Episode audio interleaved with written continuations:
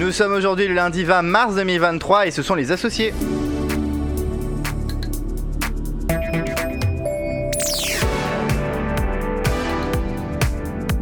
Bonsoir, bienvenue dans les Associés, saison 3, épisode 18. On est de retour et on l'espère euh, pour assurer quelques émissions et la- l'actualité va nous donner, je pense, beaucoup de matière à évoquer. Euh, avec moi pour m'accompagner, on n'est que 3-4 hein, autour de la table. Il y a avec moi Arnaud Muller, il y a Louis Bactache, il y a Valentin Diaz. Bonsoir à vous trois.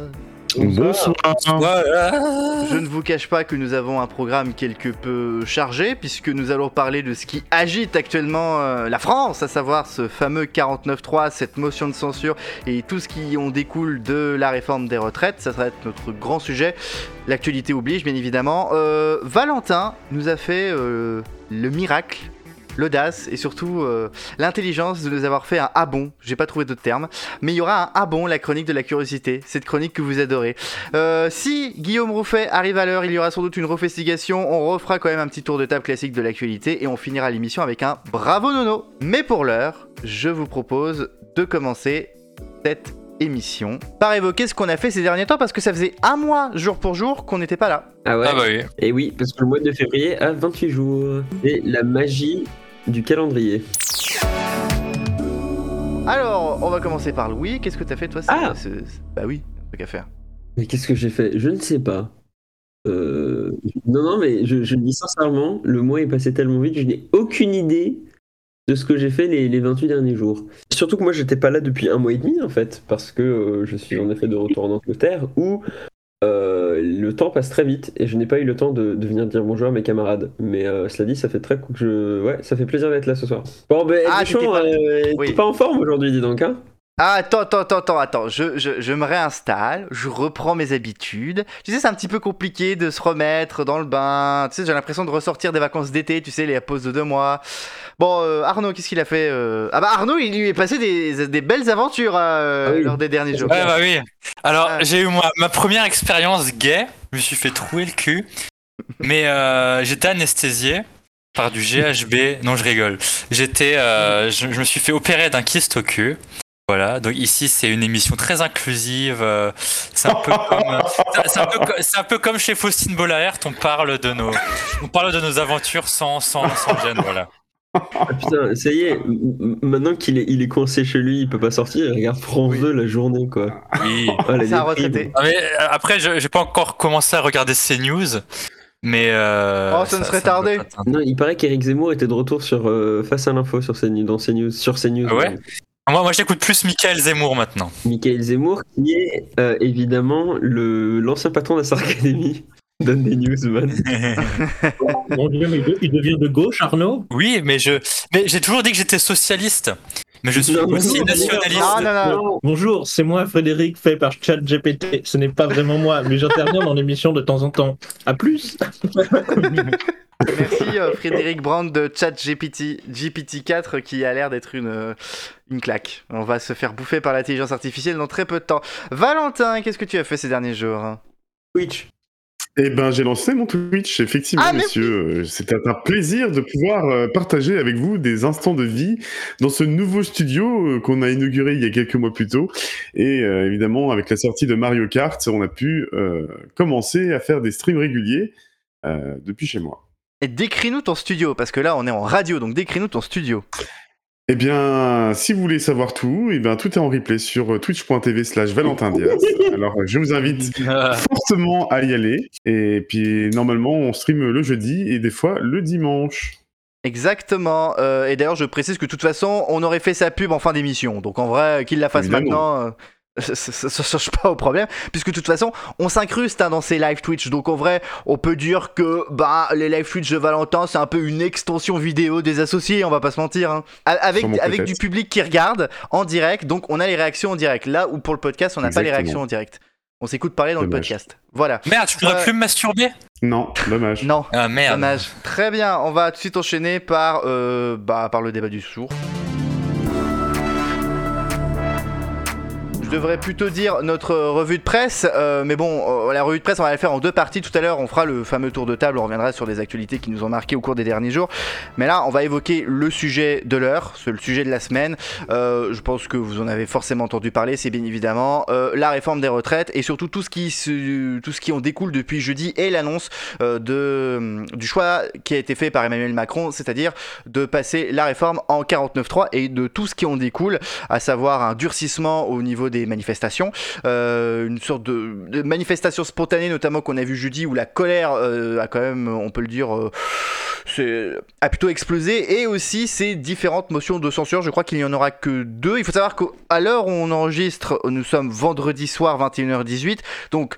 Techniquement, quand le podcast sort, c'est le jour où les deux motions de censure seront soumises au vote. Enfin, je sais pas, les deux motions de censure seront soumises au vote ou il n'y aura qu'une des deux qui sera soumise au vote Les deux. parce qu'il y a le Rassemblement National qui a déposé sa motion et une autre motion transpartisane déposée par un petit groupe qui s'appelle euh, l'IOT. C'est son acronyme, qui est un groupe qui, ressent- qui rassemble notamment des, des députés euh, centristes et, et régionalistes, mais qui a réussi à, on va dire, à, à brasser large dans l'Assemblée.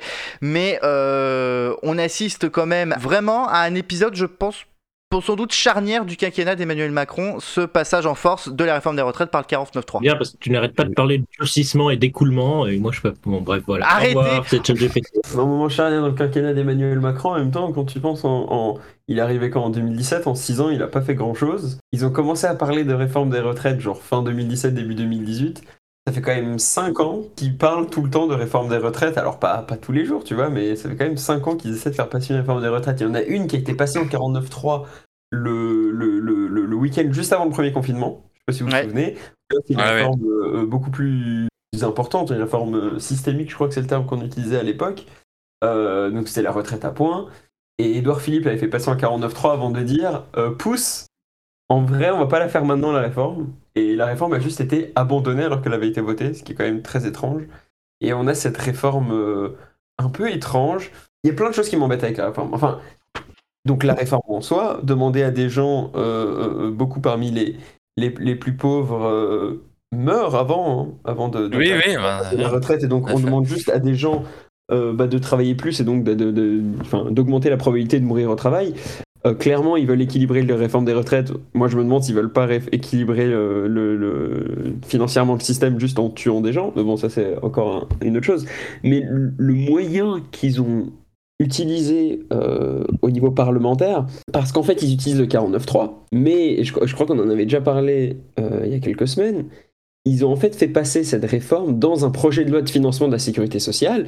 Il faut rappeler que l'alinéa 49.3, tel enfin, pardon, l'article 49.3 tel que révisé par la Constitution de 2008, euh, mettait une limite au nombre de 49.3 qu'on peut utiliser, c'est-à-dire un par session parlementaire, sauf pour les projets de loi de finances et les projets de loi de finances de sécurité sociale. Et donc, ce qui se passe, c'est qu'ils ont fait passer ça, en, comme on dit, en PLFSS, pour pouvoir utiliser potentiellement un autre 49.3. Celui, se sont gardés un joker. Donc même- PLFSS, c'est une PLS. Bah, ça, c'est clair qu'on est tous en, en position latérale de, de- de socialisme. Mais euh, en tout cas, déjà, ça, c'est étrange. C'est-à-dire qu'on a eu toute cette histoire de vote bloqué pour pas le faire le 49.3, de PFLSS pour pas avoir de faire, euh, pour pas avoir. à- Enfin bref, je comprends pas. Je trouve ça très confus et, et- et je suis assez euh, surpris qu'ils fassent passer ça en, en 49.3 à la fin. Surtout qu'ils avaient probablement les votes. Alors, euh, ils ont décidé de le faire parce qu'ils voulaient pas risquer, mais ils auraient pu le tenter en, en- en faisant. euh, Enfin, ils avaient un, un- un texte qui potentiellement était majoritaire, enfin qui a été majoritaire en CMP, où il y a des députés les Républicains qui ont, qui, ont participé. Bref, j'ai beaucoup de mal à comprendre euh, pourquoi ils n'ont pas fait passer ça euh, par le vote, et c'est tellement une loi euh, essentielle à notre mode de société, quand même. Enfin, notre, ça touche à la sécurité sociale, ça touche à notre relation avec le travail, c'est quand même fondamental. Et plutôt que de faire passer ça en vote, ils font passer ça en 49.3. Moi, j'ai entendu qu'il était discutable, apparemment d'un point de vue constitutionnel, et que le Conseil constitutionnel pourrait s'en saisir s'il le souhaitait. Le fait que le, c'est quand même un, un énorme élément de, de- de texte pour être passé en, en plan, en comment dire, en loi de financement de la sécurité sociale, Euh, et que ça n'a pas vraiment sa place d'être d'être passé à travers ce système. Ça, c'est ce qu'ils Bah, se disent aussi. Ça, c'est le Conseil constitutionnel qui dira, mais pour que quelque chose puisse être mis dans un budget, parce que c'est le budget de la sécurité sociale d'une certaine manière, il faut que les clauses, ou en tout cas les- ce qui est prévu par ce projet de loi de finances, concerne les finances de cette année. C'est pour ça que la réforme s'applique dès cet été. Parce que sinon, ils n'auraient pas pu le faire passer en PLFSS. Mais sachant que le Conseil constitutionnel en 2020 a, donné, a rendu une décision assez euh, étrange, que c'était sur les, hum, sur les projets de, de- de loi organique. La Constitution dit, article 46 il me semble, quand on, pose, on dépose ce projet de loi de, de- projet de loi organique, il faut attendre 15 jours avant de l'examiner. Mais le gouvernement avait dit à l'époque, Covid, on s'en fout.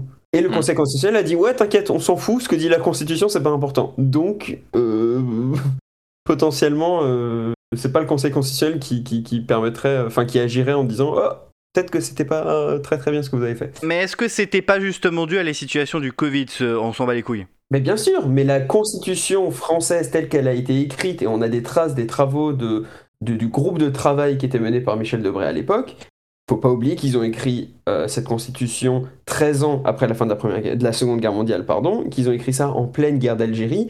L'article a été écrit justement pour qu'en cas de crise, même majeure, même euh, une atteinte grave à, euh, L'intégrité du pays. à l'intégrité de la nation française pour que ce délai soit respecté. C'est-à-dire le Conseil constitutionnel n'a non seulement pas respecté le texte de la Constitution, mais il n'a même pas respecté l'esprit de la Constitution. Bon, après, euh, c'est moi je suis pas juge.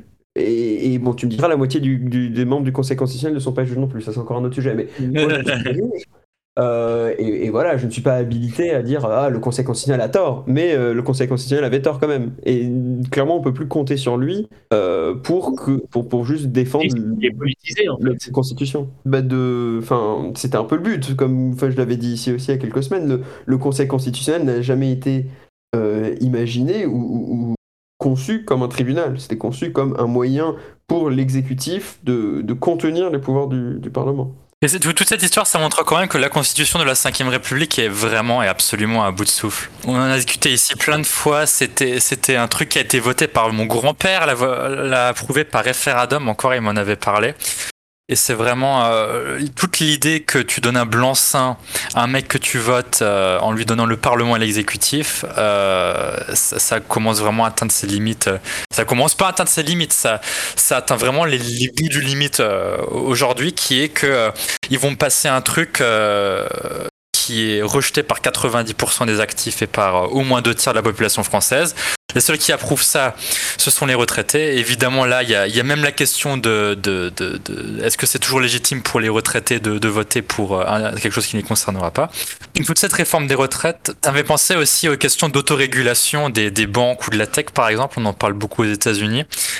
Tout- toutes ces- tous les garde-fous qui ont été euh, mis en avant par le gouvernement, ça, ça reposait en quelque sorte d'aléa moral qui, qui, qui laissait vraiment le champ libre aux employeurs. Vous vous rappelez d'ailleurs la- l'amendement qui a été rejeté, je crois, de, de, de, de, mettre un, un label vieux, je crois, ou un index vieux dans les entreprises, ça a été rejeté. Toute cette réforme a, a été bâclée euh, de, de, de fond en comble pour, euh, pour à peu près 20 milliards. Et il faut juste attendre que, c'est peut-être cru à dire, mais que tous les vieux meurent et tout, a- tout retournera à l'équilibre. Et euh, la- les 20 milliards, on peut le chercher euh, autre On peut, on, on peut les chercher, on pourrait augmenter. Enfin, faut pas oublier que le CICE, tel que mis Ouais. par Hollande, c'était à l'époque, et les chiffres datent, il n'y avait pas l'inflation à l'époque, c'était 40 milliards par an. Donc, tu vois, si on divisait ça, le CICE par deux, on trouverait l'argent. Euh, faut pas oublier, je parlais des gens qui, meurent, qui mourront plus au Oui. travail. Euh, le gouvernement a quand même, pendant la, défense de son projet, insisté sur le fait qu'on touchait pas à l'âge de 67 ans, qui est un peu l'âge couperé au bout duquel tu peux avoir le droit à une retraite pleine, même si t'as pas complètement tes annuités. Ça, c'est surtout des gens qui, ça, concerne des gens qui ont fait des études, donc des gens qui ont une pro- probabilité plus importante d'être euh, plus aisés. C'est-à-dire que clairement, cette réforme pénalise directement les pauvres et épargne les riches, comme par hasard. Et puis surtout, moi, ce qui me choque, c'est que le gouvernement était nul pour défendre son projet, et je pense en particulier à Olivier Dussopt.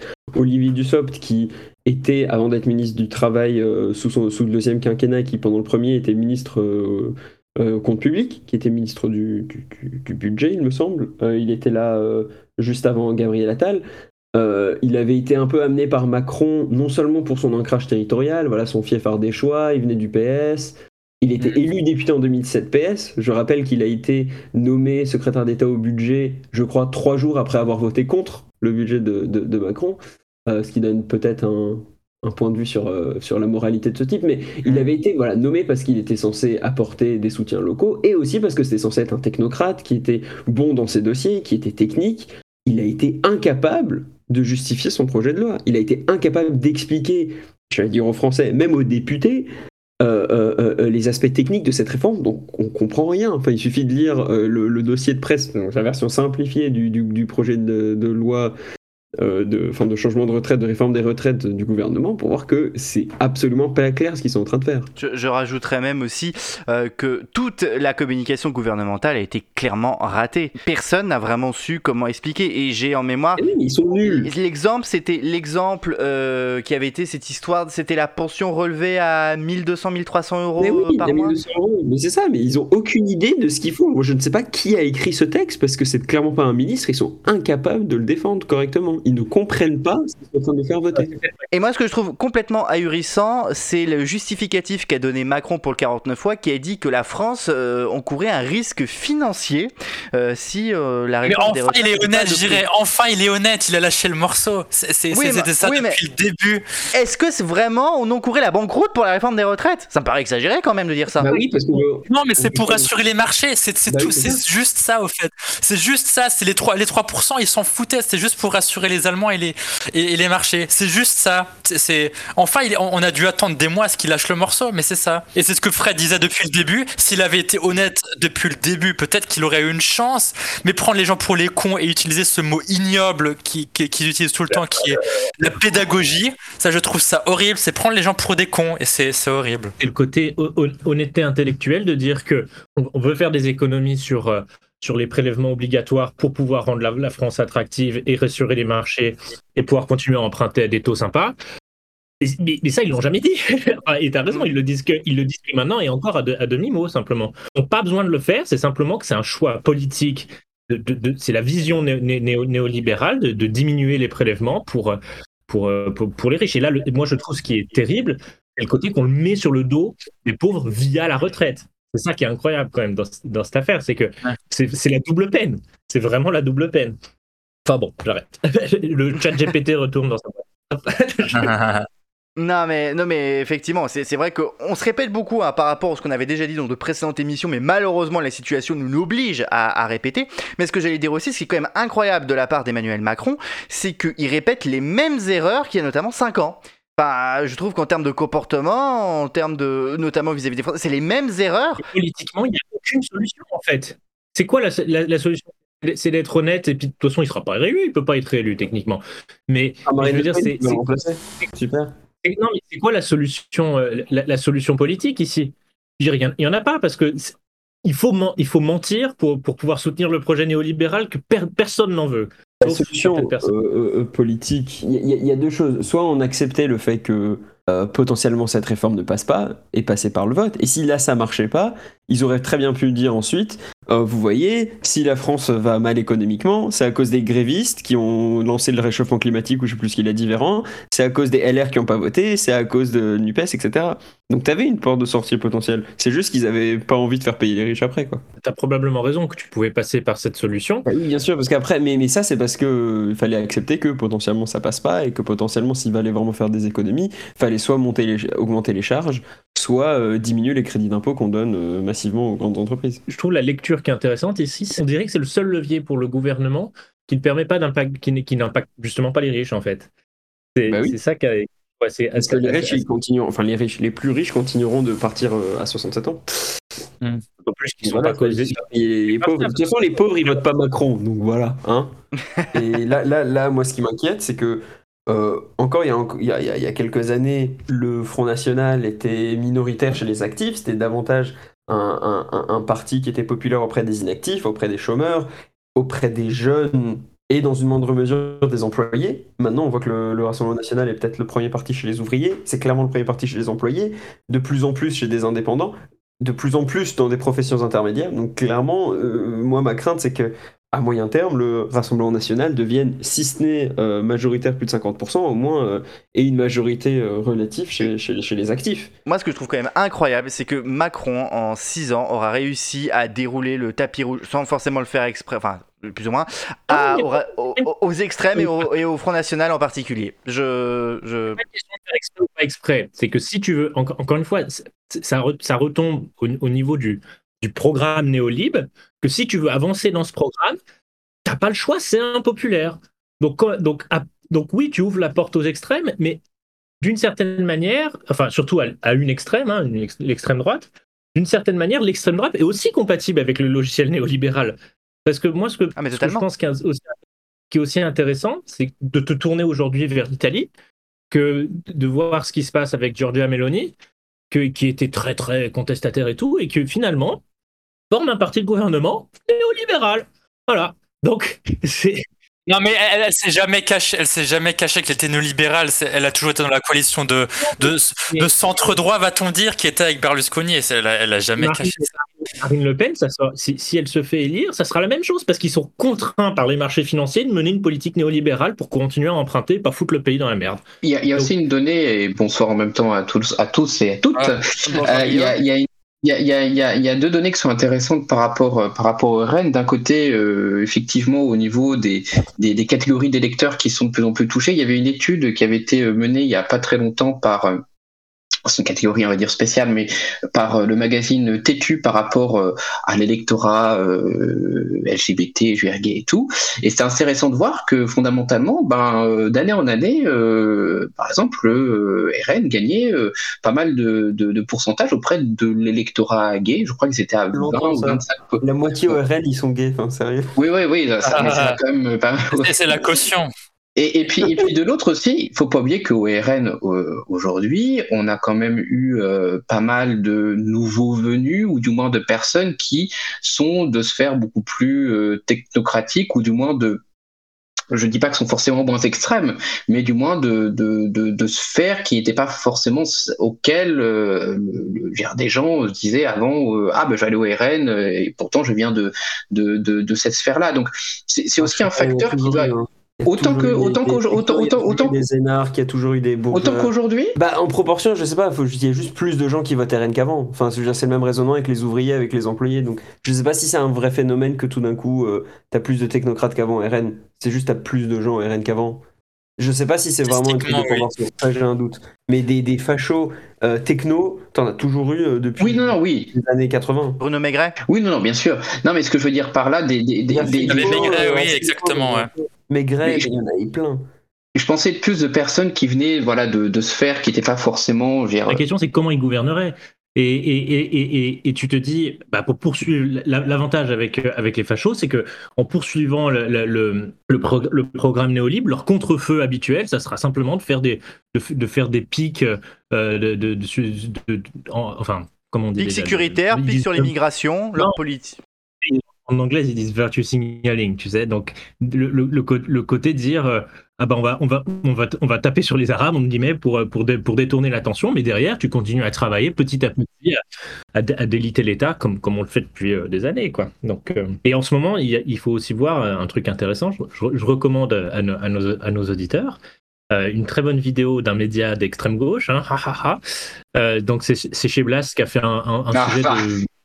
De gueule de, de 20 minutes. Il a fait un sujet de 20 minutes sur, euh, sur, les, sur les autoroutes et les concessions d'autoroutes. Voilà, donc euh, je trouve que ça. Ah, mais ça, c'est Je connais la vidéo, elle est, très, elle, est, elle, est, elle est très bonne, la vidéo. Juste pour souligner le côté de la, la destruction lente et progressive de l'État, quoi. Il continuera avec, avec, euh, les fachos, c'est pas la, pas la question. Ah oui, non, mais ça, ça va aller plus loin. Puis en plus, les, avec les fachos, ça, il va y avoir une double phase parce que là, ça va pas être que le délitement de l'État-providence, ça va être aussi le délitement d'une certaine vision de la fraternité. Oui, mais, c'est pas grave pour les néolibéraux on s'en fout, c'est même mieux d'une certaine manière. Justement, ce qui est, terrible avec, euh, avec des gens comme Emmanuel Macron, c'est qu'ils doivent maintenir cette double face du je suis social et en même temps néolibéral. Et tandis que les fachos, ils s'en foutent, ils peuvent être néolibes à fond et puis, et puis, taper, et puis taper sur l'état social en même temps. C'est génial quand ils pensent. Enfin, voilà. Hop, allez, à plus. A plus, à plus, GPT. On va bientôt clôturer cette séquence. Euh, j'aimerais quand même juste euh, dire un petit mot, toucher un petit mot sur les motions de censure. Est-ce que euh, vous pensez qu'il y a des chances que ces motions de censure passent? Oui, il, faut, il, faut, 30, il faut 30 députés les républicains, c'est faisable. Mais il, faut, hein. il, faut qu'ils il faut qu'ils mettent de, de, côté leur leur leur, leur divergence. il faut qu'ils. C'est faisable surtout qu'en fait quand on voit fondamentalement le l'état du parti et du fait que même le coup de pression qui a été fait par euh, euh Ciotti euh, hier ou, ou avant-hier n'a pas. autorité, c'est un truc de ouf. Voilà, donc ce qui fait. Donc, ce qui fait ce, qui fait, ce, qui fait, que potentiellement il y a un bon nombre de députés qui peuvent très bien euh, suivre la, la, la, euh, la, la marche euh, sans aucun problème du côté des, des républicains. Donc là, c'est fortement possible qu'on ait une motion de censure qui, euh, qui fasse qu'on n'a aucun pro- contrôle sur ton parti, je veux dire, sur tes députés. Bon, D'après mes hein. calculs qui ont été euh, sponsorisés par le CNRS, la majorité absolue, donc une motion de censure, on peut pas voter contre, on peut pas s'abstenir. Une majorité, donc il faut la majorité absolue des membres de l'Assemblée nationale. Il y a 4 sièges vacants. Cette majorité absolue est à 287. Ah. Hmm. Il prend la Nupes, c'est 149 députés, euh, les fachos 88 députés, euh, l'IOT 20 députés et les non inscrits 5 députés. Alors euh, il y a Emmanuel Ménard dans ces 5 inscrits, elle, elle est plutôt, euh, qu'elle est plutôt poteau de Macron, donc il y a moyen qu'il y ait que 4 députés non inscrits qui, qui, qui votent euh, la motion de censure. On serait, à, on serait à 261, je crois. Et donc il faudrait en fait euh, 260, euh, ouais, c'est ça, 261. Donc il faudrait 26 députés les républicains pour que ça passe. Voilà. Sans, compter, il faut pas oublier aussi de mettre dans le lot éventuellement aussi des, des, des députés qui sont censés être faire partie de la majorité, mais qui Oui, euh, oui, Ils oui. voteront jamais, ils voteront jamais la motion de censure. Mais c'est justement mon point, c'est que euh, t'es- t'es- tu, enfin, moi je pense que ça ne passera pas. Que beaucoup de, enfin, que la grande majorité des députés les républicains ne voteront pas. T'auras certains qui voudront faire les malins. T'en auras peut-être 6 ou 7, je compte Aurélien Pradier là-dedans. Mais parce que les autres euh, ont, je pense, trop peur de perdre leur place. Et les républicains, c'est un parti qui n'a plus aucune cohérence idéologique. Eric Ciotti n'a aucune autorité sur son Presque parti aucune légitimité. un parti d'élus locaux et de gens qui tiennent à quelques fiefs locaux. Euh, et parmi ces gens-là, je compte quelques députés. C'est tout. Passer, enfin, euh, voter à la motion de censure, c'est prendre le risque que Manu dissolve l'Assemblée nationale, et c'est donc prendre le risque de perdre leur siège. Jamais ils vont tenter ça. Moi, je pense que tu auras 10 députés les républicains à tout casser, et, et, et, et- et ça passera pas, la réforme des retraites s'appliquera, et euh, et il y aura encore plus de poubelles qui vont, qui, qui vont s'accumuler à Paris. Moi, je, enfin, je... Ou alors on passe sur Gilet jaune 2.0, et là, euh, c'est les... je sais pas. Il y aura- il y aura des émeutes qui vont passer ça. En tout cas, bon, en tout cas, je l'espère, mais c'est mon, mon bah, machiavélisme là- habituel. Mais Et je euh, ne pense pas que le, le Conseil constitutionnel interviendra là-dedans, mais c'est là Non. où tu peux dire est-ce que le Conseil constitutionnel dira pas bon, ça risque d'être le gros bordel si on censure pas la loi Est-ce que là on n'a pas intérêt à censurer la loi pour calmer les choses? Je pense pas du tout que ce soit le cas, mais non, c'est absolument pas.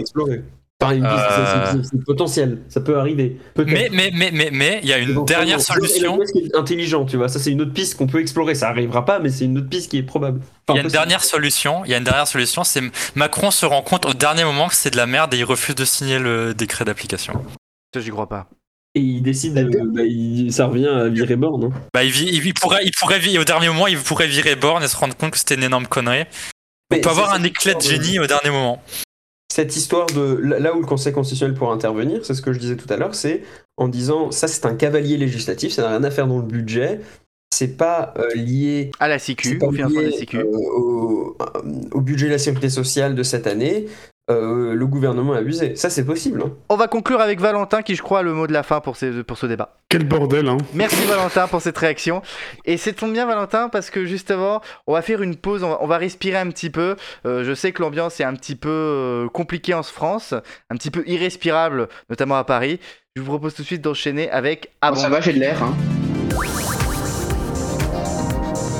Ah bon Oui, mais alors toi, ton air, j'ai pas envie de savoir d'où est-ce qu'il vient.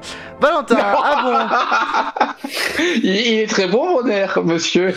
C'est quoi ces accusations? Bon On en parlera un jour. Valentin, ah bon Le- La chronique de la curiosité? Ah bon, il est temps de vous raconter une petite histoire pour vous détendre, messieurs, Ah, puisque euh, il m'est arrivé un truc. Enfin, Oui. plutôt ma grand-mère lui est arrivé un truc. Ah. euh, Hier, elle s'est dit merde, je me suis fait arnaquer. Je lui dis bah Ah. ok, qu'est-ce qui se passe? Bah écoute, euh, je me suis fait prélever de 29,90€ sur ma carte bancaire. Je lui dis bah écoute, euh, ouais, on va regarder tout ça. Et en fait, elle a voulu demander un acte de naissance et du coup elle a tapé acte de naissance euh, sur internet et euh, la ville où elle a été née. Et, euh, du coup, elle est tombée sur un site, un espèce de formulaire, et du coup, en fait, elle a mis sa carte bleue, et elle s'est dit, ah bah tiens, comme ça, ça va envoyer directement à la ville en question euh, le formulaire de contact. Et ben que nenni, elle s'est fait piéger, la grand-mère. Et moi, je Ah. lui dis, comme ça m'étonne pas. Et Ah. du coup, euh, et du coup, voilà, c'était ma petite histoire. Non, bref, bonjour, bonjour, comment ça va? J'espère que vous allez bien. Effectivement, on va faire le tout euh, des revues, effectivement, de l'actualité insolite, bien entendu. Que s'est-il passé en Bretagne? Encore une nouvelle fois, Alexandre Le Breton n'est pas là pour nous en parler, puisqu'il s'est passé quelque chose dans le Morbihan. Ah Et oui, puisque euh, il a fait quelque chose, euh, il s'est passé quelque chose sur la quatre voies. Euh, dans le Morbihan, au niveau de, de, de, de Guidal et Quevin. Alors, je ne sais pas où c'est exactement. C'est peut-être vers Plumelin, peut-être. Dans le Morbihan. Mais il s'est passé quelque chose sur la route nationale 165. Ah, Euh, quelque chose d'insolite. Que s'est-il passé Un, un Ouais. tracteur qui a bloqué pour la réforme des- contre la réforme des retraites. Absolument pas. C'est- c'est- mais c'est- est-ce que c'est un rapport avec un, un véhicule ou ça n'a pas de rapport avec un véhicule en particulier? Ça n'a aucun rapport avec un véhicule. Ah, c'est un pigeon. C'est un animal, oui. Oui, c'est un animal. Est-ce que c'est un animal commun? Pas du tout. Ah, ah, c'est C'est un un alligator. Un alligator c'est un en, en bœuf. Bretagne, euh, ça fait un peu bizarre quand Un même. bœuf. Un porc. En Ah Bretagne. oui, c'est- porc. qui, qui a dit un lama? Moi, lama Eh oui, exactement, puisque c'est un lama qui a fait euh, le bordel en fait dans une quatre voies. Euh, du coup, il s'est je- oui, eh oui, jeudi en fin de journée, plusieurs automobilistes ont eu la surprise de découvrir un lama en divagation sur la route nationale 165. Non, non, il était pas Euh, en divagation, il de- manifestait contre le 49.3. Parce que Ah, les tu animaux penses qu'il aussi. crachait euh, sur les, et qu'il essaie de, de cracher partout, tu penses? Ah oui, il crachait, Non, il crachait, mais- il crachait. euh, Macron, explosion. Je Ah, pense juste qu'il était malade. Oui. Ouais, mais je pense qu'à mon avis, en fait, c'est Ah juste euh, un sac qui a, qui a dû, euh, qui a dû Il abandonner s'appelait- sans faire exprès Attends, son attends, il et était puis- malade. et puis voilà, quoi. Attends, Lou, attends 30 secondes, Valentin. Il était malade, donc tu veux dire que c'était Serge? Oui. Ah Bah. oui, Serge Lama, oh putain, super, toujours plus. Vous vous souvenez de Euh, Serge de Lama? Mais... Ouais, à Bordeaux, Ah oui, dans le il s'est tramway- fait- tramway de Bordeaux. Il s'est Eh fait oui. trimballer. Du coup, le, le lama en question, euh, évidemment, il s'est fait capturer et puis il a retrouvé son, son propriétaire, évidemment. Que d'histoires insolites, n'est-ce pas, messieurs? Ah là là, Ah bah voilà, ouais. une autre. Et qu'est-ce qui s'est passé avec euh, le Premier ministre Eh ben, de elle s'est fait. l'Angleterre Ah, euh, il s'est fait rigoler. Non. Il a voulu, euh, il, il a voulu euh, connecter sa piscine à l'EDF pendant que les gens ils meurent de froid. Et non. Euh, Ah. Et pourtant, pourtant. Il s'est baladé à Hyde Park avec son chien, Ah je oui. crois, non, quelque chose Oui, comme exactement. Il s'est fait rappeler à l'ordre après avoir promené son chien sans laisse. Et du coup, Ah bah c'est bravo, dans le Hyde Park. Du Ah coup, euh, il a failli se prendre une amende, je crois. Et du coup, il y a des gens qui l'ont, il y a des gens qui l'ont filmé et il s'est fait rappeler à l'ordre. Mais il n'a pas reçu d'amende, hein, malheureusement. Mais bon, de toute façon, ça fait une casserole en plus. Hein. Enfin, il faut préciser qu'en Angleterre, c'est pas mal le bordel aussi comme en France. Alors peut-être un petit peu moins euh, en mode euh, émeute, mais euh, Bah, il manque de tomates déjà. Il manque de tomates. oh, il manque de tout dans ce pays de toute façon. Nous, quand on y avait été l'année dernière, il manquait des beignets. Donc, euh, Bon, alors du coup, il y a une autre connerie aussi, parce qu'il y a un, un truc euh, improbable comme la grand-mère, là. Il y a un habitant de la Somme qui voulait se faire homologuer un record du monde, mais il s'est passé quelque chose d'insolite. Ben, en fait, Il est mort. Non, Non. c'est un habitant de la Somme qui voulait avoir le record du monde de plus d'amendements déposés à l'Assemblée nationale. C'est François Ruffin, on le salue. Il nous écoute. Euh, mois. Bon, pour, Ah. pour revenir un petit peu au- à ce qui s'est passé, le mec, en fait, il voulait valider un record du monde. Sauf que le problème, il y a un truc qui s'est trompé. il y a un truc qui s'est trompé. Ouais. Euh, fait L'intitulé du record, peut-être? Non, non, pas l'intitulé du record. En fait, La il s'est- mesure? C'était pas le, le record du monde, c'était le record du département. C'était le record de la Somme. Non. En fait, il s'est Mais trompé lieu de au lieu de s'adresser au Guinness, il s'est adressé euh, il s'est adressé euh, à la Jupiler Book of euh, Records. Eh ben écoute, c'était un truc un peu similaire, effectivement, oui, effectivement, il devait, il pensait s'adresser au Guinness Book et en fait il s'est Ah. à un truc espagnol. Il s'est Ah, Il s'est fait arnaquer de 4000 balles. Du coup, son, son record de, de, de passage de casting, puisqu'en fait c'est un mec qui passe euh, plein plein de castings, il avait Ah. environ 12 000 vidéos euh, chez lui euh, pour passer des castings et en fait il s'est fait baiser de 4000 euros. Voilà. Mais- Merde. Moi, je, je pense qu'en fait, il s'est trompé et il a tapé, euh, il, a, il a- il a contacté Monsieur Ness, prénom Guy, euh, qui habite. euh, Guinness. Et mais du coup, euh, et mais du coup, en plus, il a porté plainte, hein, parce que le Guinness, en fait, quand tu présentes un record au Guinness Book des records, c'est gratuit. C'est pas, c'est pas payant le- l'homologation de. Ah bah, encore heureux. en fait. Et du coup, c'est tout pour l'actu insolite. Mais sinon, euh, ne vous faites pas arnaquer, c'est vraiment le, le mot de la fin. Oui, parce que pour, pour la pe- petite précision, oui, c'est des sites sont assez connus comme mairie.fr ou des choses comme ça, et en fait, qui vont payer pour euh, être référencé dans les premiers résultats. Et c'est vrai que lorsque l'on doit renouveler une carte d'identité, euh, notamment. Mais ça, c'est terrible parce que du coup, en fait, tu vois, par exemple, pour des personnes âgées qui ne savent pas forcément servir d'Internet, je dis à la grand-mère, mais n'importe quoi, c'est le site de l'État. Il faut aller au site de l'État pour te faire renouveler un acte de naissance ou machin. Euh, tu t'emmerdes pas, tu vas à la mairie. Oui, non, bah oui aussi, mais sinon, tu peux aller en ligne, tu vois. Mais parce que la mairie, elle était dans le dans la Côte d'Or, elle habite dans l'Aube, donc du coup, pour se déplacer, c'est un Ah. peu compliqué. Mais Les Oui. actes de naissance, c'est pas délivré comme ça. hein. bah si, maintenant si, tu peux. Bah, si. Tu fais, tu tu une demande, tu fais une, tu fais une demande sur le site de l'État ou de la mairie, et puis il te- il t'envoie Et une c'est gratuit surtout. C'est pas, Ah oui. c'est pas payant. Ah ouais. On est d'accord que le site de l'État, c'est servicepublic.fr. Oui, c'est ça, oui. Ouais, ouais, Et après, tu te connectes avec tes identifiants euh, France Connect, et puis après, tout te remplit automatiquement. Mais euh, tout ça pour dire qu'en fait, elle s'est fait arnaquer de 50 centimes, plus de 29,90€, parce qu'elle est tombée sur un site qui crée un formulaire, en fait, euh, un papier pour envoyer à la poste. Oui, enfin, c'est surtout un site qui aspire les codes bancaires. hein, parce qu'elle a du fil Oui, sur aussi, voilà. tout, donc voilà, c'est surtout un site Donc, qui du aspire coup, les elle codes a fait bancaires. opposition, et puis Ah bah, tout va bien se passer. quoi. Bon, bah, très bien, très bien. Vous avez réagi Voilà. à temps avant qu'elle se fasse acheter des baskets à 300 Bah, elle s'est euros. fait mais bon, euh, voilà, mais il faut faire attention, quoi. Exactement. Merci beaucoup, Valentin. Guillaume, euh, est-ce qu'il y a une refestigation aujourd'hui? Bien sûr qu'il y a une investigation. Eh bah, parfait, on va commencer. C'est la refestigation. De nouvelles enquêtes d'aideront Bill Van Damme soupe au profond des sujets inutiles. Mais oui, on va parler Ta, ta gueule. Alors, on va parler de quelque chose qu'aime beaucoup notre ami Fred, mais qui n'est plus là malheureusement pour euh, en témoigner. C'était pas Fred, hein, c'était ChatGPT. Hein. Oui, oui, bah ChatGPT, euh, SwitchGPT, euh, que sais-je. Nous allons parler de Biclou, car euh, Ah. aujourd'hui nous allons ah oui, oui, oui. Ça va servir hein, pour les prochains jours. Oui, une refestigation qui va parler du Biclou parce que je vais parler un peu de ma vie privée, qui est très intéressante.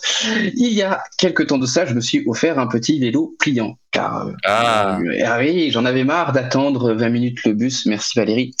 Pour, Et euh, Ironiquement, pour- c'est la chose la plus gay qu'il ait fait ces derniers temps. hein, putain, ça- Ah, Et, euh, et j'en avais marre d'attendre le bus et euh, d'avoir tous ces retards et tous ces problèmes, notamment pour aller au travail. Et euh, après force de la marche à pied, tu connais? après force de réflexion, euh, la marche à pied je connais, j'utilise également, mais euh, des fois il vaut mieux faire 38 de vélo qu'une heure et demie de marche pour aller à un endroit. Oui.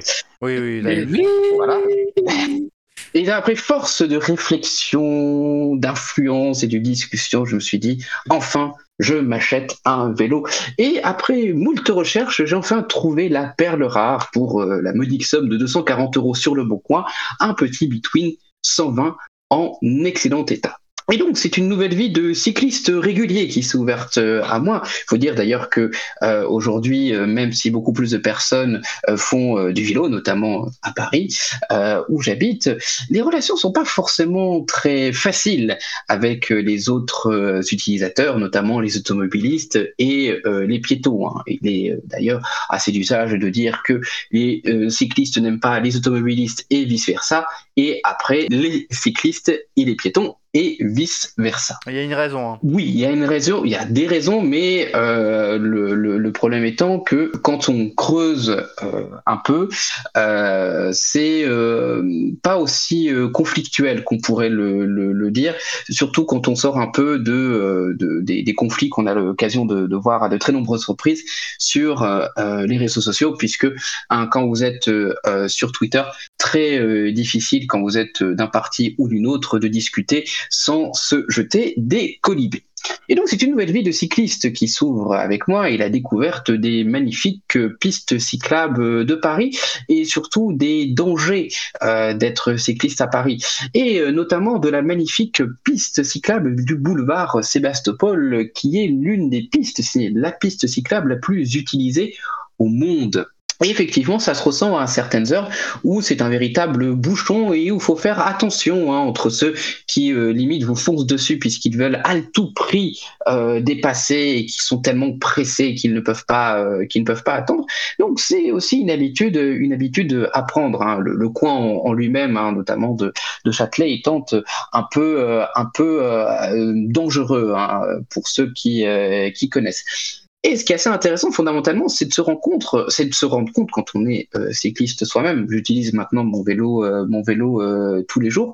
Au-delà des différents dangers qu'il y a, ben, du fait que les infrastructures fondamentalement sont maintenant sous-dimensionnées. Il y a plusieurs facteurs à cela, surtout le fait que ben on n'a pas forcément prévu et notamment à Paris l'explosion du nombre de cyclistes. Paris d'ailleurs n'est pas l'une des villes les plus cyclables de France. Hein. l'une des villes qui est considérée comme l'une des plus cyclables de France étant Rennes, capitale de la Bretagne, ou Strasbourg aussi, hein, qui a fait énormément pour le vélo ces dernières années Arnaud ici présent peut euh, en, euh, euh, en, témoigner. Paris a été a été vraiment à la traîne et il y a eu effectivement des projets qui ont été entamés. on a l'un des plus emblématiques et qui était l'un des premiers projets de grandes pistes cyclables fut celle de Magenta, dont on se rend compte finalement qu'aujourd'hui en fait elle est extrêmement extrêmement mal faite. Hein, pour ceux qui, qui connaissent, essayer de prendre la piste du boulevard Magenta, donc qui va juste à jusqu'à République c'est un véritable enfer entre euh, le revêtement qui glisse, les gens qui marchent sur la piste puisque la piste est au même niveau euh, que euh, le trottoir. C'est un véritable enfer et où il faut être extrêmement attentif. Beaucoup d'infrastructures ont été construites, beaucoup de, de pistes protégées ont été construites. Cependant, il y a une petite chose qui s'est passée en 2020, un petit virus qui euh, est venu euh, un peu euh, perturber nos vies, qui s'appelle le coronavirus. Hein, Trois ans. Hein. Et le problème qui s'est posé, c'était que en fait, la plupart des infrastructures qui ont été faites vers 2017, 2018, 2019, cependant, ce qui n'avait pas été prévu, c'est l'explosion hein, du nombre de cyclistes qui a eu lieu en fait dans la première période, on va dire post-Covid, donc après le premier confinement. pour ceux qui s'en souviennent, il y avait des images ou euh, dans les, euh, dans, les, dans les magasins, style Decathlon par exemple, tous les vélos étaient vendus et il fallait attendre extrêmement longtemps.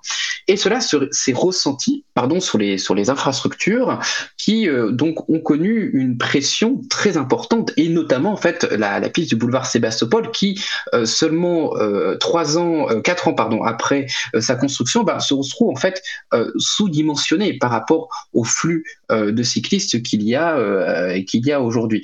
Et c'est un aspect qu'on ne voit pas forcément lorsque l'on est, euh, on va dire simplement piéton dans un autre ou dans un autre véhicule, mais que l'on ressent vraiment fortement euh, lorsque l'on est directement directement cycliste. Alors bien sûr, il y a énormément de, projets qui sont en cours pour tenter tant bien que mal de, rattraper le retard, notamment du côté du boulevard Saint-Michel où il y a une nouvelle piste bidirectionnelle qui est construite.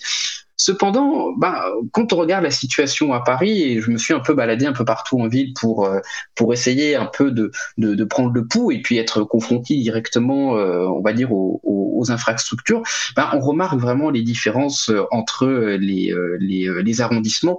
Et pour avoir fait un tour dans le très chic 16e arrondissement, c'est un véritable enfer hein, encore aujourd'hui de faire du vélo dans le, dans le 16e arrondissement.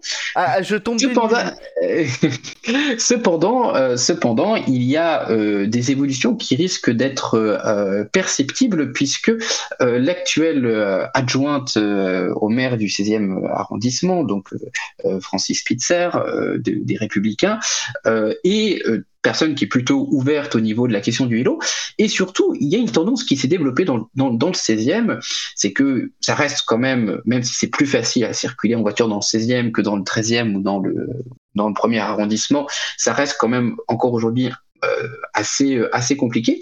Et donc de plus en plus de, parents, par exemple, se tournent vers des vélos cargo ou des vélos assistance électrique pour euh, faire leurs courses ou simplement emmener leurs enfants à l'école. Et donc il y a une demande qui se crée fondamentalement, euh, et notamment dans la création de nouvelles infrastructures. Donc des évolutions qui sont euh, possibles dans les euh, mois, voire euh, années à venir. Mais tout ça pour dire que même si aujourd'hui, bien évidemment, il est plus facile de faire du vélo aujourd'hui à Paris, hein, pour vous dire, il y a quelques années, j'aurais pas fondamentalement investi dans un vélo et fait du vélo et fait du vélo comme ça dans, dans Paris de manière régulière, car ça reste assez dangereux. On peut vraiment noter des améliorations, non seulement au niveau des infrastructures, mais aussi des conducteurs de bus. Mais de l'autre, on se retrouve dans une situation qui est conséquence en fait du, tâtonnement qu'il y a eu euh, à Paris depuis euh, qu'il y a à Paris euh, ces dernières années. C'est-à-dire que certes, on a développé, par exemple, l'utilisation du vélo en, libre service avec euh, avec Vélib, incité les gens à utiliser le vélo. Et cependant, on n'a pas été assez, on n'a pas osé assez dans la création d'un véritable réseau de pistes cyclables sécurisées, et qu'aujourd'hui, au vu du nombre de gens qui utilisent le vélo ou de ceux aussi qui veulent, qui souhaitent aussi passer le cap. Hein. Il y en a beaucoup qui souhaitent passer le cap, mais qui se disent il n'y a peut-être pas assez d'infrastructure, c'est pas assez sécurisé, donc moi je ne veux pas passer le cap du vélo, qu'il est peut-être temps de mettre la cinquième vitesse. Merci beaucoup Guillaume pour cette euh, chronique que je surnommerai The Simple Life. voilà, voilà. Euh, on va... Donne des news, man. Simple Plan, ils deviennent pas. euh, je, je, me demande s'il n'y a pas un des. Non, je dois confondre avec Arcade. Non, attends, c'est Arcade Fire ou c'est Simple Plan où il y en a un qui euh, a été accusé récemment d'agression sexuelle? Arcade Fire, c'est sûr. Ouais, comme le disait Jacques Seguela, euh, qui n'a jamais été accusé d'agression sexuelle. ok, on va enchaîner avec la suite.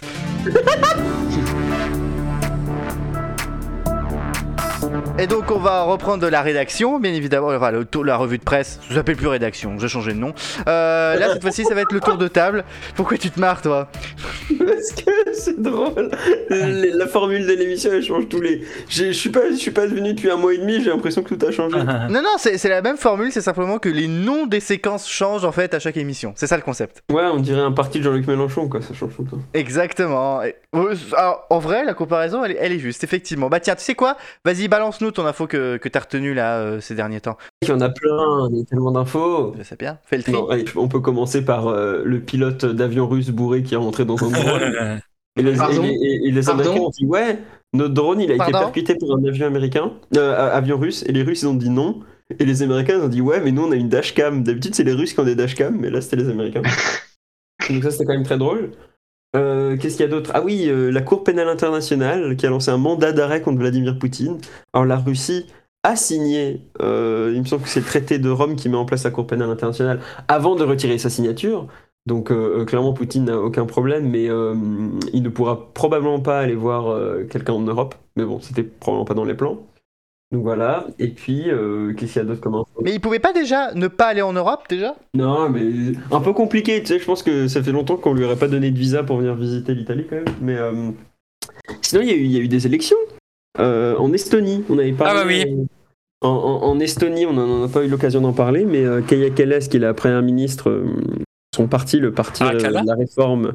Non, non, elle a gagné les élections et euh, il me semble que le, en fin de semaine dernière, jeudi ou vendredi, des négociations euh, avancées ont commencé entre son parti et deux euh, partis plutôt libéraux et progressistes, donc tous anti-russes. Et, ce qui est assez intéressant, c'est que c'est des partis qui sont d'accord. Non, mais c'est des, partis qui sont d'accord sur plein de choses. Petite anecdote de, de pays baltes, de pays européens. Et sinon, évidemment la Slovaquie et la Pologne qui vont envoyer des avions de, combat en Ukraine. et, Poutine a dit écoutez, c'est très bien, vous les envoyez, nous on va les détruire, il n'y a pas de problème. Donc, non, mais euh, Poutine, a dit nous allons. Enfin, Poutine, euh, plutôt son, son, son, son valet euh, qui s'appelle.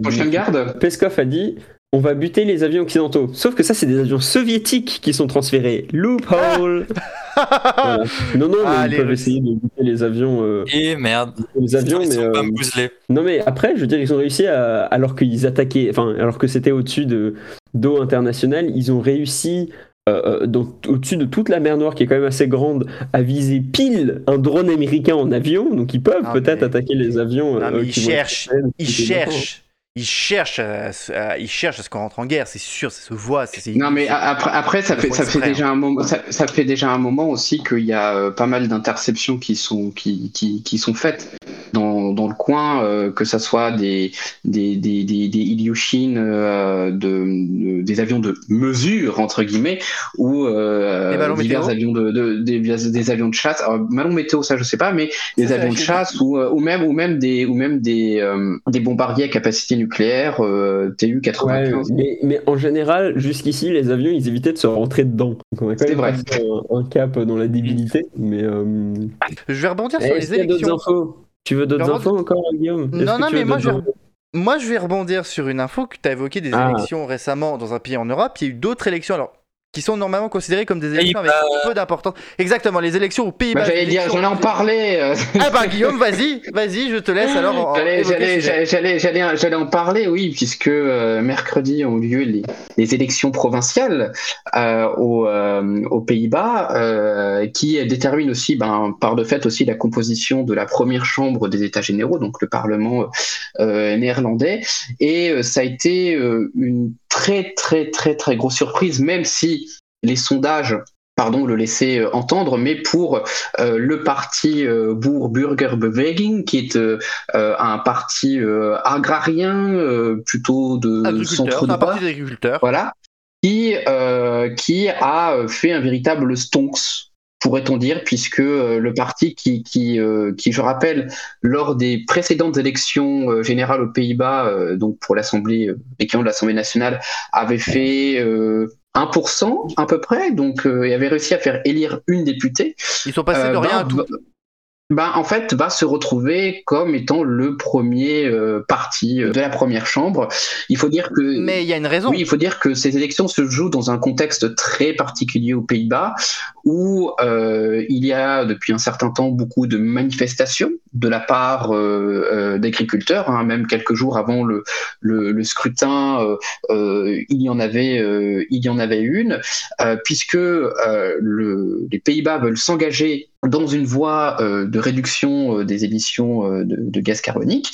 Et il s'avère que l'agriculture est l'un des premiers émetteurs dans le, dans le, dans le pays et qu'un certain nombre de règlements ou de lois pourraient, on va dire, permettre notamment à l'État de réquisitionner des exploitations et de les tout simplement les fermer. Aux Pays-Bas, où l'agriculture quand même reste un domaine qui est très important dans certaines provinces, il y a un mouvement hein, de, euh, de, protestation qui s'est fait. hein. Le BBB est né de ce mouvement de protestation. hein. Aux Pays-Bas, il y a eu plusieurs titres qui disaient tout simplement que c'était euh, les campagnes qui avaient gagné, euh, contre les villes. Et il suffit de voir dans, le détail, dans les provinces, où le BBB est passé de rien à 30%, euh, donc des, des scores qui restent quand même très très très très importants euh, pour un parti euh, ben, qui euh, des partis de, de rien. Mais en tout cas, c'est vraiment intéressant voilà de voir quand on voit une carte euh, dans les dans les différentes provinces euh, comment le BBB a réussi vraiment à truster, à prendre la place de partis très installés. Hein.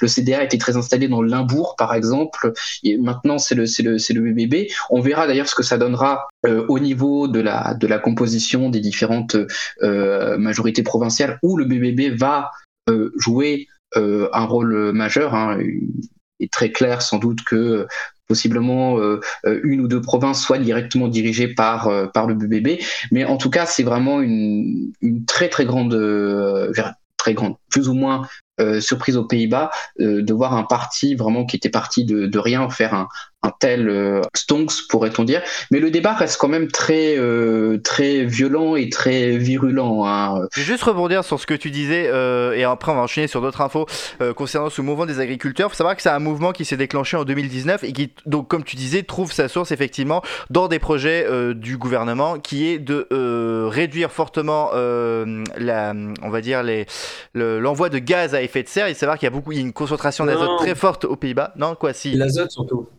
L'azote surtout, voilà. L'azote, Ouais, Euh, c'est pas un gaz à qui- effet de serre, c'est une question de pollution des sols. Voilà, oui, il y a beaucoup de pollution des sols qui s'explique aussi, parce que ça je ne l'ai pas dit, que euh, les Pays-Bas depuis de nombreuses années euh, se sont, euh, ont, ont laissé place à une politique, on va dire, d'agriculture très intensive. Et là, c'est un brusque retour en arrière avec justement, comme tu as dit, des réquisitions. Il faut savoir que c'est un mouvement qui s'est déclenché en fin 2019, qui continue toujours et qui a, je crois, profondément qui divise pas mal la population aux Pays-Bas. Et en fait, c'est pas, pas étonnant qu'il ait trouvé un débouché politique. Hein. C'est un peu les gilets jaunes en fait. On peut comparer ça un petit peu aux gilets jaunes dans une moindre mesure en, en France. À la télévision, il fallait, il faut voir les débats qu'il y avait. D'ailleurs, la, la leader du, du, du BBB était très très présente dans les différentes avant et bien sûr pendant la campagne, mais euh, Caroline von den Platz dans les dans les différentes grandes émissions de, de débat à, à, à la télévision néerlandaise.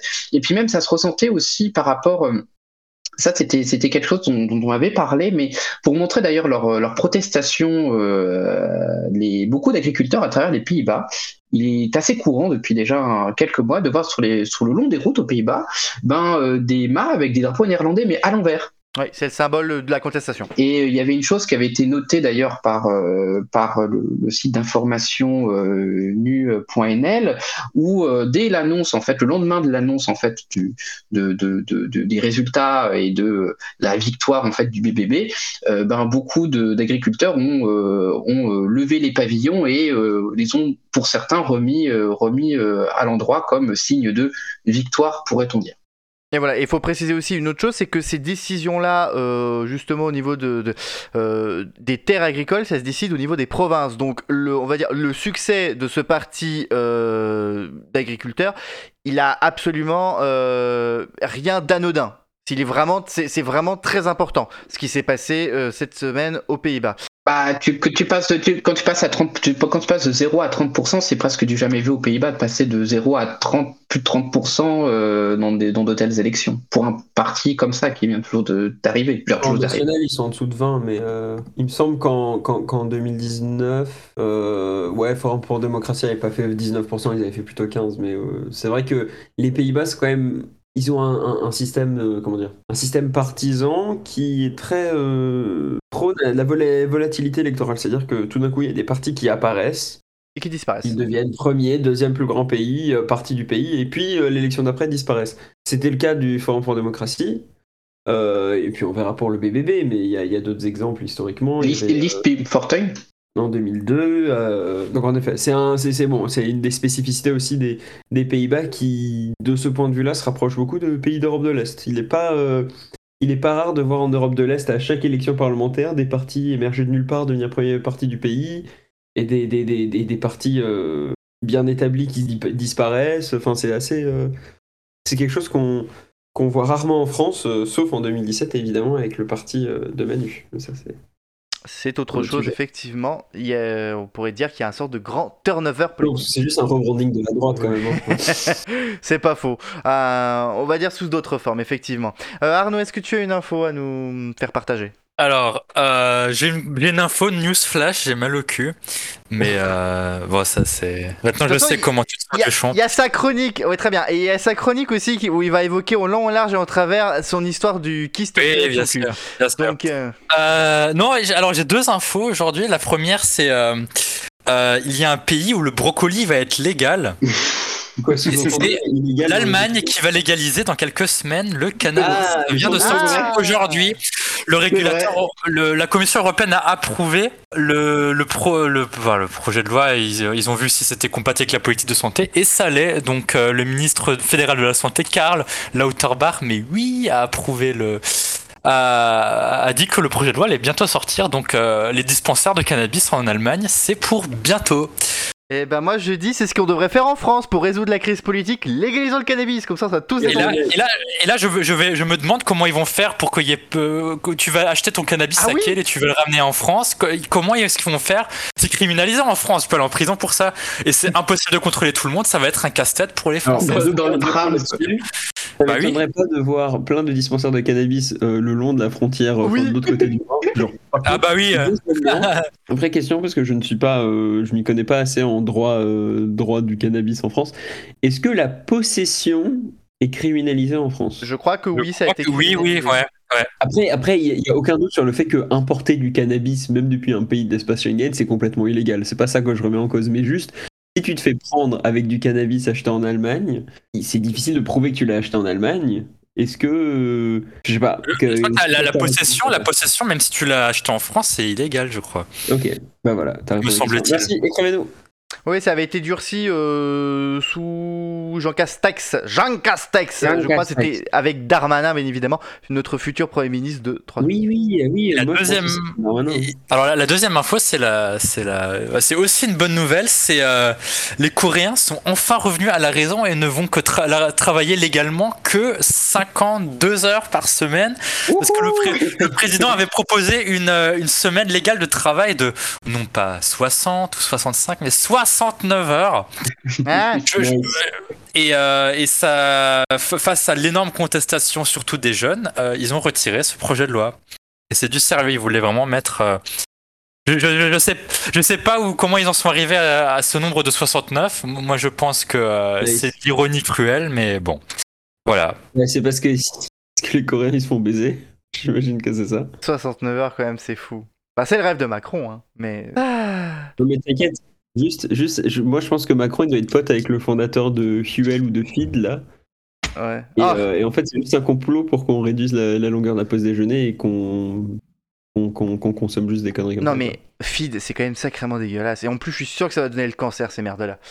Quand t'as fait une, t'as fait une étude, euh, t'as fait une étude longue durée, t'as fait comme Babor ah, tout à fait, tout à fait. J'ai fait une étude longue durée en regardant la- le contenu des bouteilles. Ça m'a suffi. Il y avait écrit eux quelque chose. Ah oui, Guillaume, il a fait oh non.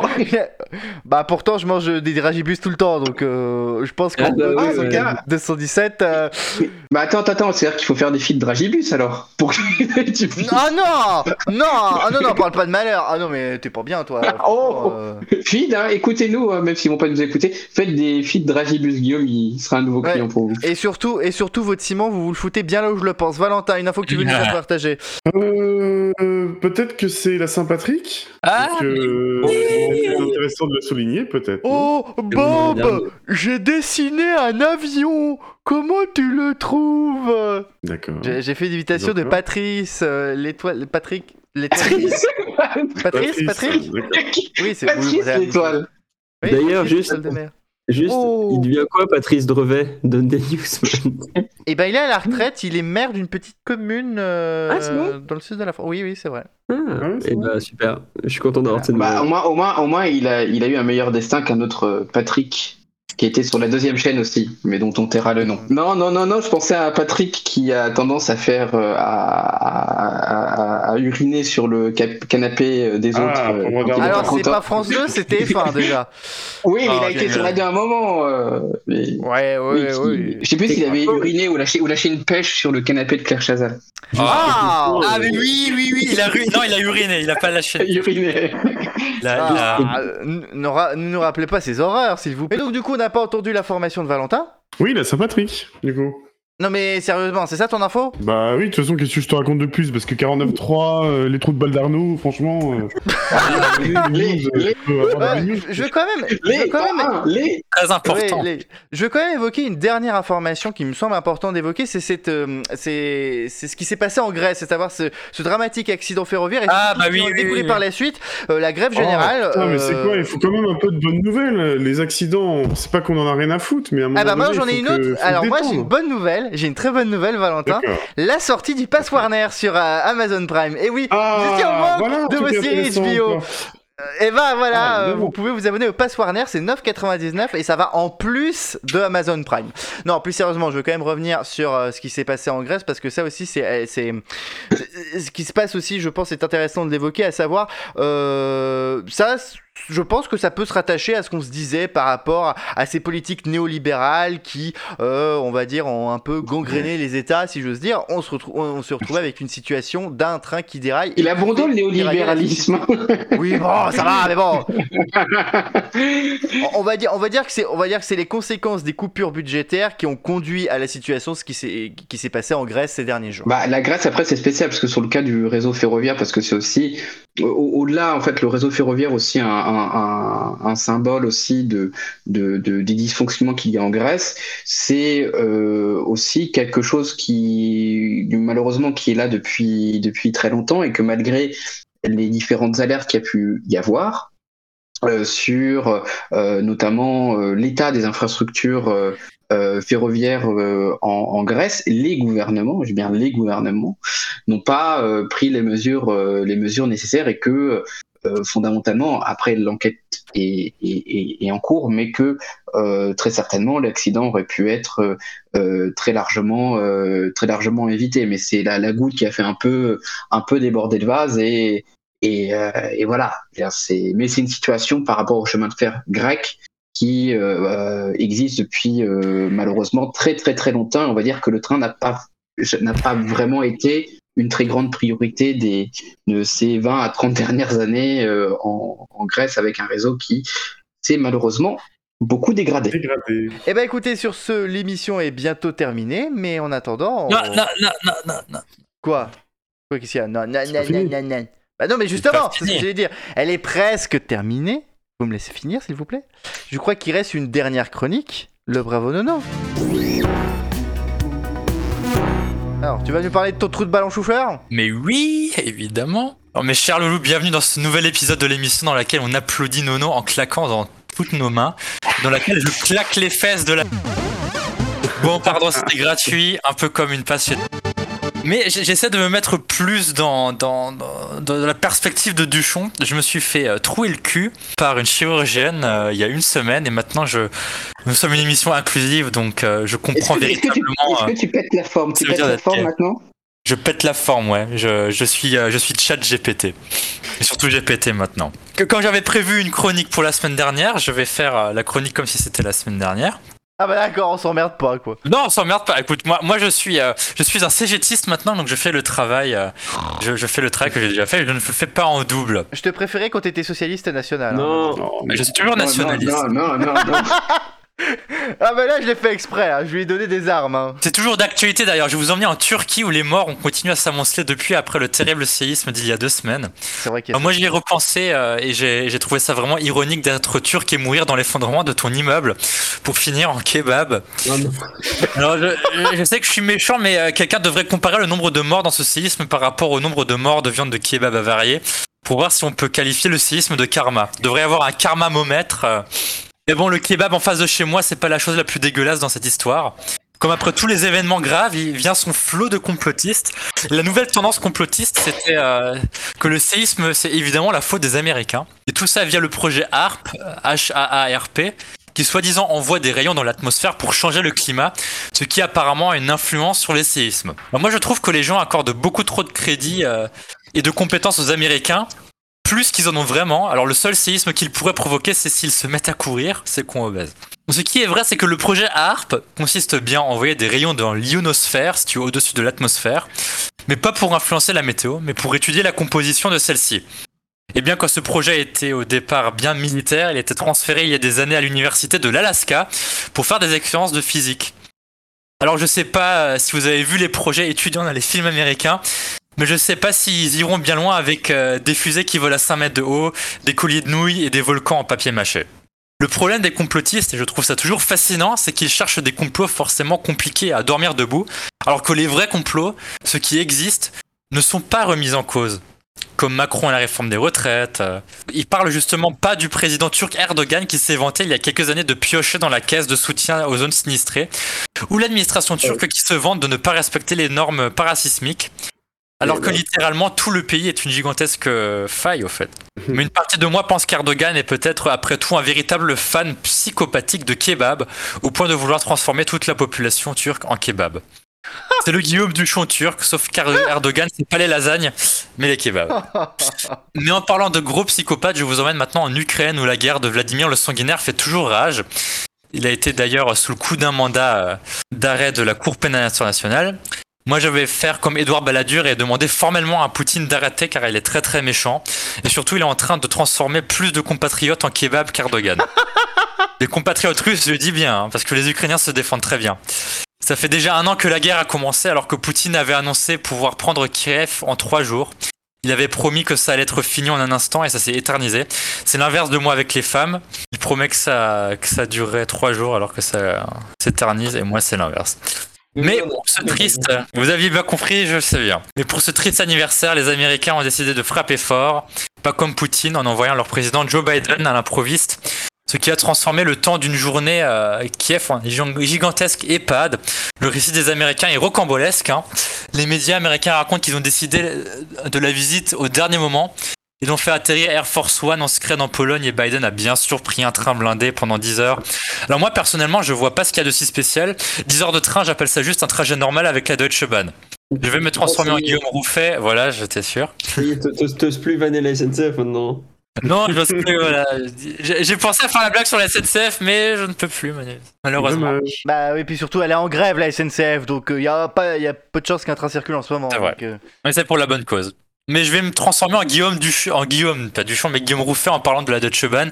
J'ai des cheveux frisés qui commencent à pousser et me vient une envie irrésistible de sucer de la bite bavaroise. et j'ai mal au cul.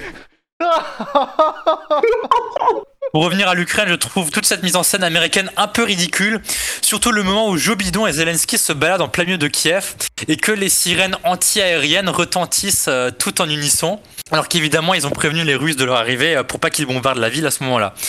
Moi, je trouve ça plutôt mignon. On dirait un peu un film digne des plus grands classiques hollywoodiens, exactement comme Men in Black. Et comme dans Men in Black, Joe Biden n'a aucun souvenir de sa visite. Continuons de souhaiter un bon vent aux Ukrainiens et Slava Ukraini à nos faux nazis juifs préférés. Heroyam Slava. Et pour finir, faisons notre traditionnel tour en Angleterre, où lors d'une interview avec Pierce Morgan, le Premier ministre Rishi Sunak a fait mouche. Oui, je regarde Pierce Morgan, mais me connaissant, est-ce vraiment étonnant? Alors le journaliste, et oui, je veux bien dire journaliste, a simplement demandé à Rishi ce qu'était une femme, what is a woman le contexte de cette question est évidemment toutes ces conneries woke qu'on voit en ce moment. Réponse de politicien. Sunak a répondu d'une manière totalement alambiquée, alors que s'il m'avait demandé à moi, la réponse aurait été simple. Une femme, là où il y a un trou en plus, et si je les bouge tous, c'est pendant deux semaines mes loulous. Le- passage sur Guillaume Rouffet, tu l'as vraiment écrit dans ton script ou tu l'as improvisé? Non, non, je l'ai vraiment écrit. Oui, donc t'as vraiment un cerveau malade. Euh, Oui, j'ai un Star Wars malade. Mais est-ce que, est-ce que, Guillaume, est-ce que je mens? Non. Voilà, bah, voilà. Il dit non. Donc, euh, voilà, voilà. Il, il- il a, il a dit comme s'il avait la bouche pleine ce nom. Donc. Ah, non, moi, je mange, je, mange, je mange des frites. Oh non, mais ça va. Ça ça nous fait une belle journée. Et ben écoutez, c'est là-dessus que nous allons clôturer cette émission pour euh, cette semaine. Je remercie donc euh, Guillaume Rouffet, je remercie euh, Louis Bacta, je remercie les frites de Guillaume Rouffet, je remercie Anne Muller et je remercie Valentin Diaz d'avoir été les associés de cette semaine. Euh, Il y a des actualités bon, pour certains. Je me tourne notamment du côté de Valentin, même si ça avait été annoncé en début de podcast, on le rappelle, Valentin fait du Twitch maintenant, alors qu'on voit son installation de merde avec ses lumières fluo de dégueulasse, là, de je sais pas quoi, me l'impression d'être on touche pas à mon poste, euh, ou- avec des complotistes qui disent que Céline Dion boit le sang des enfants. Donc, euh, Ah putain, c'est bon ça. oui, donc Valentin, ta pub. Twitch.tv slash Valentin Diaz, retrouvez-moi tous les jeudis et dimanches pour qu'on puisse se faire un Mario Kart. D'accord, c'est tout? Et le vendredi soir après les lives, après les enregistrements d'émissions, tout à fait aussi. Oui, pour débriefer l'émission qu'on a enregistrée et se dire, mon dieu, qu'est-ce qu'on a Exactement. Merde, qu'est-ce qu'on a fait comme émission de merde Exactement, et aussi de temps en temps regarder les cassettes à mamie. Exactement. Allez. Sur ce, on essaye de se retrouver dans deux semaines. Euh, mais normalement, on devrait être là dans deux semaines si tout va bien. On vous embrasse et n'oubliez pas, Écrivez-nous. à la prochaine. Salut.